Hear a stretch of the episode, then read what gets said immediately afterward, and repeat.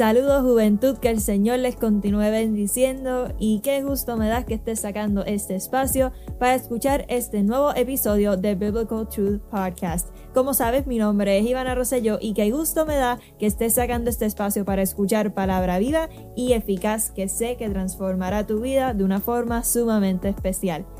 Hoy estaremos hablando de un tema que me parece que muchos no conocen al respecto o que muchos no han encontrado la necesidad de cambiar o de tocar el tema. El título de hoy es No te amargues la vida.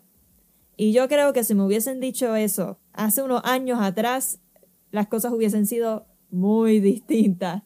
Hoy estaremos utilizando la referencia del libro de El perfil psicológico de Jesús, escrito por la doctora Liz Millán. Así que comprendamos cómo no nos amargamos la vida. Miren chicos, el motivo principal por el cual las personas se amargan la vida es por vivir en el pasado. Y ya sea que tuviste una situación sumamente dolorosa, difícil, que no has podido superar, que no te ha permitido continuar con lo nuevo que el Señor quiere para con tu vida. Esto se conecta a un gran sentimiento de culpa de lo que pude haber hecho mejor o de las cosas que a lo mejor hubiesen surgido de una forma distinta si, si las cosas a lo mejor hubiesen cambiado.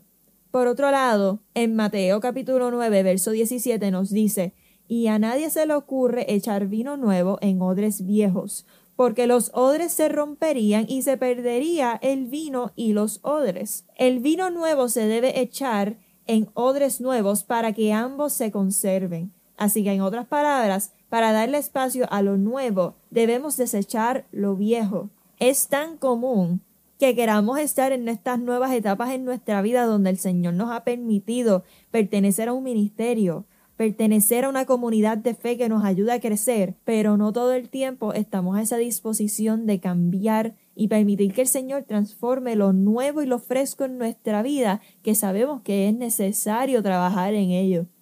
Yo creo que muchas personas deberíamos recordarles esto y es que el Señor desea que seamos felices que tengamos una vida de plenitud y que sobre todas las cosas le amemos. Pero para ser feliz es necesario dejar ir al pasado y comenzar nuevo. La doctora Liz Millán, en su libro El perfil psicológico de Jesús, nos brinda dos ejemplos de lo que pudiese ser lo viejo en nuestras vidas o a lo mejor lo que pudiese representar lo viejo en nuestras vidas. Y es número uno, tener remordimientos por decisiones que nosotros hemos tomado.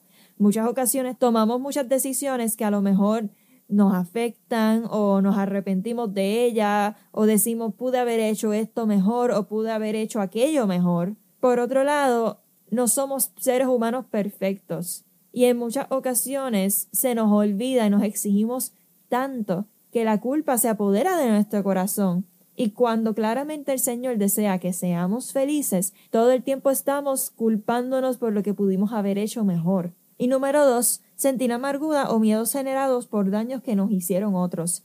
Muchas veces nos amargamos la vida por cosas que otras personas nos hicieron y no hemos podido cerrar ese capítulo de nuestras vidas. Pero hoy en Biblical Truth Podcast tocaremos esos temas y reconoceremos que el Señor tiene la última palabra y Él es el que nos ayuda para poder cerrar esos capítulos tan duros de nuestras vidas. Y desafortunadamente nos amargamos la vida por constantemente pensar en lo que hicimos, lo que me hicieron y por situaciones que uno no tiene el control de ellas. E incluso, la doctora Liz Millán, en su libro El perfil psicológico de Jesús, nos explica por qué es tan difícil soltar las cargas del ayer. Y paréntesis, por fin supe cómo decir la doctora Liz Millán. Anyways, continuamos. El primer motivo por el cual se nos hace tan difícil soltar las cargas del ayer es que nuestra mente lo graba todo y los recuerdos constantemente están siendo repetidos en nuestra mente puesto que son almacenados en nuestra memoria. Pero aunque es imposible borrar lo que sucedió de nuestra mente, sí tenemos la capacidad de transformar lo que nos sucedió para que brinde fruto, porque ese es el propósito del Señor con nuestra vida, que todo lo que sucede en ella brinde fruto. Y eso te lo aseguro, que no importa lo que pase, el Señor siempre tiene un propósito con todo lo que hace. Número dos es que la gran mayoría de las veces se nos hace difícil soltar las situaciones del ayer porque nos convencemos de que es imposible dejar ir, puesto que las experiencias vividas no podrán ser mejores que las que teníamos antes. Y esto sucede por una forma tan y tan a menudo que nos duele tanto lo que sentimos en el ahora que preferimos estar en el ayer. Por otro lado, esto no es una realidad, puesto que el Señor siempre nos brinda nuevos motivos para glorificarle y para ser feliz en medio de cada circunstancia. Jesucristo tenía mil motivos para no ser feliz, y aún así, en cada uno de ellos nos amó hasta el final y sobre todas las cosas cumplió la voluntad del Padre para que nosotros hoy día tuviésemos la bendición de la salvación. Número tres, se nos hace difícil dejar ir porque constantemente repasamos el pasado, reviviendo los eventos dolorosos que sucedieron en nuestra mente constantemente o todos los días. Es ese triste recuerdo que domina nuestros pensamientos afectando los sentimientos y en muchas ocasiones nos roba la paz y no disfrutamos del presente porque preferimos el pasado. No siempre vivir en lo que fue antes será mejor de lo que tenemos ahora, porque lo que sucedió antes no lo podemos cambiar y no lo podemos controlar, pero sí tenemos la oportunidad de, por la gracia de Dios, estar vivos y tener la oportunidad de esparcir su evangelio y algún día estaremos con Él en su gloria. Pero mientras ese día llega, la vida continúa. Y tal motivo es tan importante disfrutarnos de la hora, la sonrisa de un niño, jugar con nuestro perrito en el patio, salir con amistades, amar a nuestra familia. Porque la vida es una, pero al ser una debemos vivirla con sabiduría y sobre todas las cosas viviendo en el amor de Jesucristo. Número 4. Otro de los motivos por el cual es tan difícil dejar ir es que hablamos todo el tiempo de lo que ocurrió y aunque no está mal hablar de nuestros sentimientos, porque obviamente eso es un método donde nosotros nos desahogamos, el siempre hablar de lo mismo no va a desarrollar un progreso en tu estado emocional y la persona que te está escuchando llegará a un punto en que se va a cansar e incluso atrasa el progreso del perdón para ser libre de los eventos del pasado. Y esa persona, aunque te escuche mil veces, y lo sé porque me ha pasado, aunque te ame con todo el corazón y te escuche mil veces, esa persona también es humana y también tiene sus propios asuntos y defectos. Así que es mejor trabajar con esos asuntos dolorosos y cerrar ese capítulo a que ese capítulo de nuestras vidas domine el resto de nuestra vida. Número 5. Otro de los motivos por el cual a las personas se les hace bien difícil dejar ir es que siguen creyendo que cualquier tiempo pasado fue mejor del que tienen ahora. Algunas personas prefieren permanecer en el pasado. Y jóvenes, aunque esto fuese cierto, o a lo mejor no lo fuese, nuestra felicidad no depende de permanecer en lo que sucedió, ni lo que pasará, sino de cómo yo interpreto la circunstancia actual que tengo y confío en que el Señor tiene el control de mi vida, no importa lo que esté pasando. Y muchas veces cometemos el error, no, no estoy diciendo todo el mundo, pero algunos cometemos el error de exagerar esos recuerdos agradables porque lo hemos idealizado al tratar de salir del dolor que tenemos actualmente por las situaciones que nos han estado pasando. Y aunque a lo mejor ese recuerdo o esa experiencia hubiese sido mejor por X o Y razón, eso no determina que lo que tenemos ahora va a ser igualmente hermoso en nuestra vida. Recuerda, chico y chica que me escucha, joven, joven adulto, que tu identidad no se basa en quién tú eras antes de lo que te ocurrió, sino que cada experiencia, ya sea positiva o negativa, te brinda nuevos potenciales de lo que puedes llegar a ser en Cristo. Y cada experiencia que vivimos es un testimonio de lo que Dios puede hacer en nuestras vidas y cómo por medio de su gracia y su misericordia tenemos la capacidad de superar esas circunstancias que tanto nos hirieron por tanto tiempo.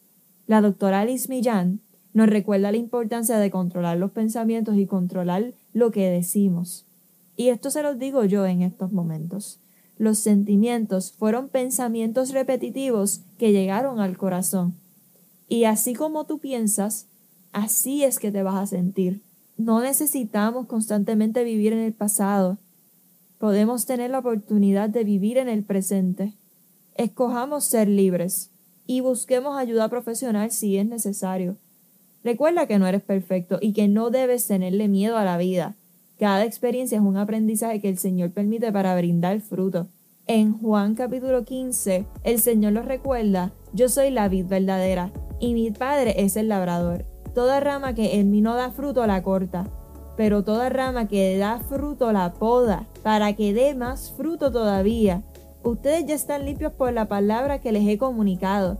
Permanezcan en mí y yo permaneceré en ustedes.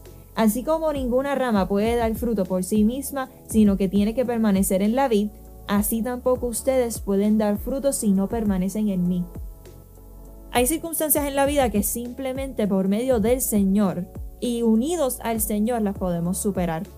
Así que permanece firme y confía en que el Señor te va a sacar de esta porque Él siempre habla y siempre nos va a dar las respuestas y las herramientas que necesitamos. Así que nada, juventud, que el Señor les continúe bendiciendo y qué placer me ha dado estar con ustedes hoy.